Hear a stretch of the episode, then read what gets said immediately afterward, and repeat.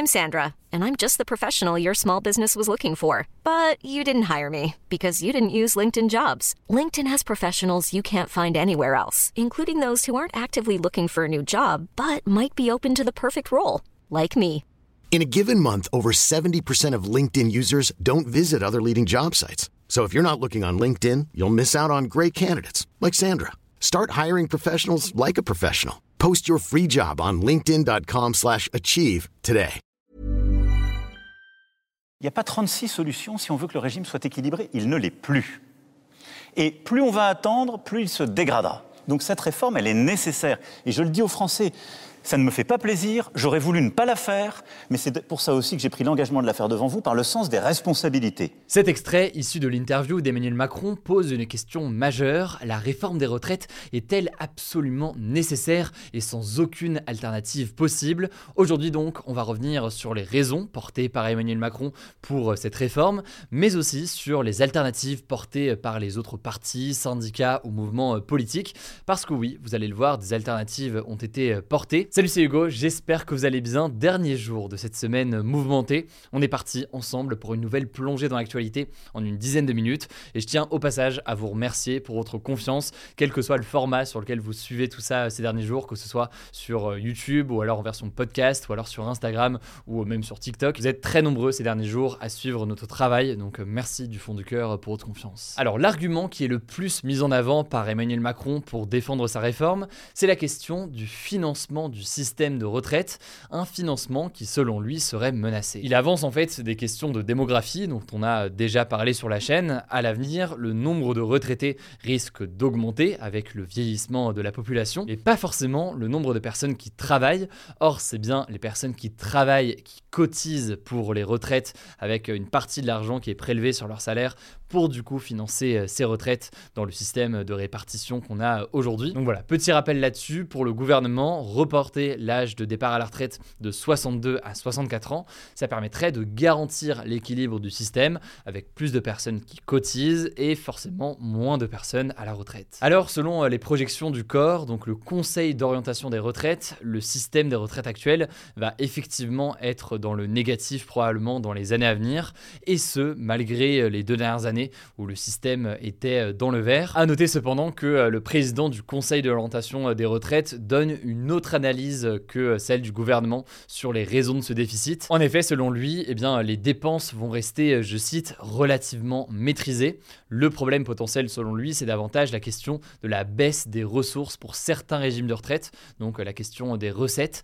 Je rentre pas dans tous les détails là-dessus sur ces nuances liées au rapport du corps, mais c'est des sujets techniques qui sont forcément importants et je vous mets des liens directement en description si vous voulez en savoir plus. Alors quoi qu'il en soit, du côté des opposants à la réforme des retraites, on affirme que reporter l'âge de départ à la retraite de 62 à 64 ans n'est pas du tout indispensable et qu'il y a d'autres alternatives pour garantir l'équilibre du système. Première alternative qui est portée par certains, alors c'est clairement pas l'alternative qu'on entend le plus, notamment du côté des syndicats, ça je vais en parler juste après, mais c'est tout de même une alternative qui est parfois évoquée, c'est l'idée tout simplement de baisser les pensions des retraités. En gros, l'objectif est très simple, hein, pour faire en sorte d'avoir davantage d'équilibre et donc moins d'argent qui sort, et eh bien si on baisse les pensions, donc le montant perçu par les retraités, forcément, eh bien il y a un besoin d'entrée d'argent qui est plus faible, et donc on a un équilibre qui peut venir plus facilement. L'un des arguments de ceux qui sont favorables à cette solution, c'est de dire qu'aujourd'hui, le niveau de vie des retraités est parfois supérieur à celui des actifs actuels, donc les gens qui travaillent en ce moment. Et ce qui est vrai en l'occurrence, si on tient en compte du fait que à leur âge, eh bien, les personnes retraitées sont souvent propriétaires de leur logement, ce qui veut dire donc qu'ils peuvent économiser davantage d'argent. Et bref, ils ont parfois un pouvoir d'achat qui est plus important qu'un certain nombre de salariés. Alors c'est pas l'alternative dont on entend le plus parler, hein, mais c'est une d'entre elles. Et là-dessus, de son côté, Emmanuel Macron estime que ce serait injuste de faire contribuer les retraités, avec l'idée, pour résumer, que ce n'est pas à eux de faire un effort alors qu'ils ont déjà travaillé toute leur vie pour retraite. La deuxième solution, ça aurait été d'augmenter les cotisations des actifs. La deuxième alternative au report de l'âge de départ à la retraite, et elle en l'occurrence on l'entend euh, plus souvent, c'est la question d'augmenter les cotisations, donc euh, les montants qui sont euh, payés et prélevés chaque mois sur les salaires. Alors pour dire les choses très simplement, il y a une partie de ces cotisations qui est prélevée aujourd'hui du côté des salariés une partie qui est prélevée du côté plutôt des entreprises, dans le cadre donc de ce que l'on appelle les cotisations patronales. Et c'est une solution qui est avancée notamment par la CFDT. La CFDT qui propose donc d'augmenter les cotisations des entreprises pour faire en sorte que les entreprises participent davantage au financement euh, des retraites. De son côté, la CGT, autre syndicat donc euh, souvent classé quand même plus à gauche que la CFDT, est favorable plus largement à une hausse des salaires, une hausse des salaires par exemple du salaire minimum mais même plus largement, qui ferait donc forcément aussi eh bien, augmenter les cotisations et donc aussi euh, l'argent qui est collecté. Et là-dessus, sans rentrer dans tous les détails, mais je vous mets les liens en description, pour euh, l'économiste Michael Zemmour, il faudrait augmenter les cotisations de 4,50€ par mois en 2023 pour une personne au salaire moyen en France, et puis ce montant augmenterait chaque année pour arriver à 28 euros par an en 2027, à voir après euh, le détail forcément de cette répartition. Bref, l'idée d'augmenter les cotisations, on l'entend très souvent, alors cotisation des salariés, mais surtout cotisation des entreprises. C'est quelque chose qui revient souvent dans le débat et qui est porté notamment par un certain nombre de syndicats.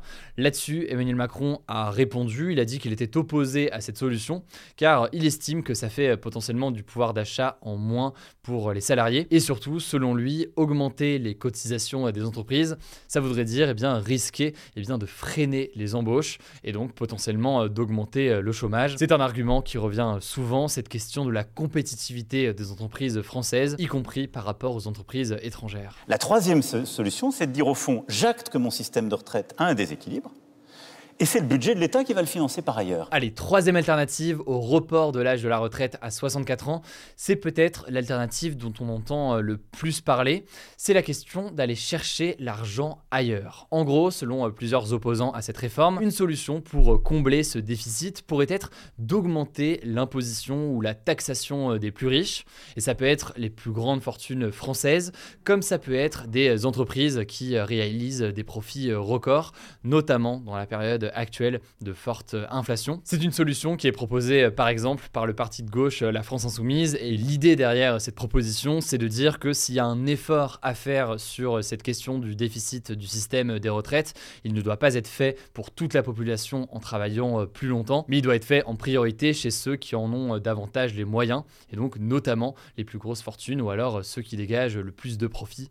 C'est un argument qu'on entend beaucoup ces derniers jours. Bref, contrairement à ce qu'affirmait Emmanuel Macron lors de son interview, oui, les syndicats et plus largement un certain nombre de partis d'opposition proposent des alternatives à cette réforme des retraites. Simplement, vous l'aurez compris, le président français n'est pas favorable à ces alternatives qui sont euh, proposées. C'est très dur d'être exhaustif sur un sujet aussi important et aussi euh, complexe. En tout cas, je me voulais euh, plus d'informations, je vous mets des liens directement en description et je laisse la parole à Blanche pour les actualités en bref. Je reviens juste après. Merci Hugo et salut tout le monde. On commence avec une première info, la visite du roi britannique Charles III en France, prévu ce dimanche, est reporté. Ça devait être le premier déplacement à l'étranger de son règne et il devait rester trois jours en France. Cependant, vous vous en doutez, au vu du contexte politique en France avec la mobilisation contre la réforme des retraites, la présidence française a annoncé ce vendredi donc un report à une date ultérieure. Plusieurs choses ont joué, déjà des questions de sécurité alors que des manifestants promettaient de perturber le programme,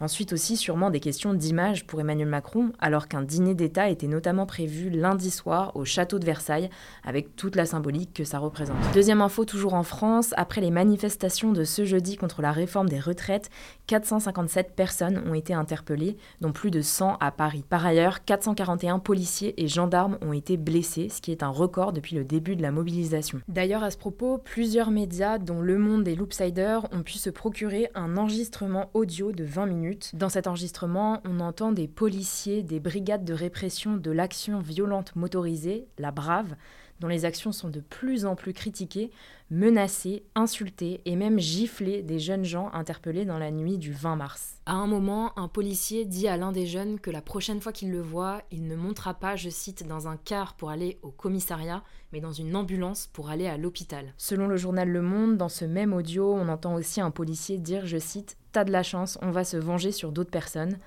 La préfecture de police, qui a été sollicitée par ces médias, a fait savoir qu'aucun signalement n'avait été rapporté sur ces faits précis. En tout cas, la contestation ne faiblit pas. L'intersyndicale a appelé à une nouvelle journée de mobilisation mardi prochain, donc le 28 mars. Troisième info, toujours en lien avec la mobilisation contre la réforme des retraites, 15% des stations-service françaises sont désormais en difficulté ce vendredi à cause des grèves dans les raffineries, donc les usines qui transforment le pétrole en carburant. La situation varie selon les départements. En Loire-Atlantique, par exemple, ce sont carrément 53,5% des stations-service qui sont en rupture d'un ou plusieurs carburants. Quatrième actu, toujours en France, l'Assemblée nationale a validé ce jeudi l'autorisation de la vidéosurveillance intelligente dans le cadre des Jeux olympiques de Paris de 2024. En fait, c'est un système qui permet d'analyser automatiquement des images captées par des caméras ou des drones pour détecter des situations potentiellement à risque. En gros, il n'y aurait plus besoin d'humains pour le faire. Mais ce qu'il faut retenir, c'est que cette utilisation de la vidéosurveillance dite intelligente sera autorisée plus largement au-delà des Jeux olympiques. Elle pourra s'appliquer aussi, je cite, aux manifestations sportives, récréatives ou culturelles en général. Et ça, ça inquiète pas mal les députés de gauche, mais aussi certaines associations de défense des droits humains, comme par exemple Amnesty International,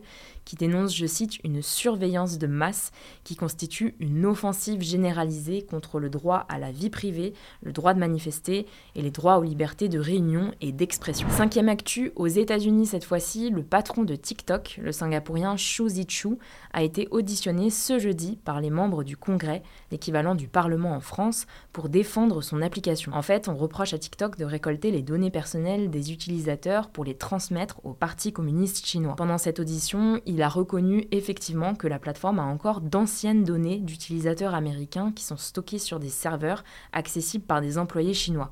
Mais il a promis que d'ici la fin de l'année, toutes les données seraient stockées sur des serveurs américains. Le risque pour TikTok, si elle n'arrive pas à convaincre les autorités américaines qu'elle n'est pas une menace pour la sécurité des données de ses citoyens, c'est que l'application soit complètement interdite dans le pays. Et d'ailleurs, vu qu'on parle de TikTok, une sixième info qui concerne la France cette fois-ci, les applications récréatives dont TikTok mais aussi Netflix par exemple sont désormais interdites sur les téléphones des fonctionnaires d'État en France. Ça concerne 2,5 millions de personnes en France, dont les militaires, les gendarmes, les élus, les préfets, mais aussi les ministres, les députés et même le président de la République en gros, toutes les personnes qui ont un téléphone pro qui leur a été fourni par l'État. En fait, selon le gouvernement, ces applications présentent des risques en matière de cybersécurité et de protection des données des agents publics et de l'administration. Alors la France n'est pas le premier pays à prendre une telle mesure.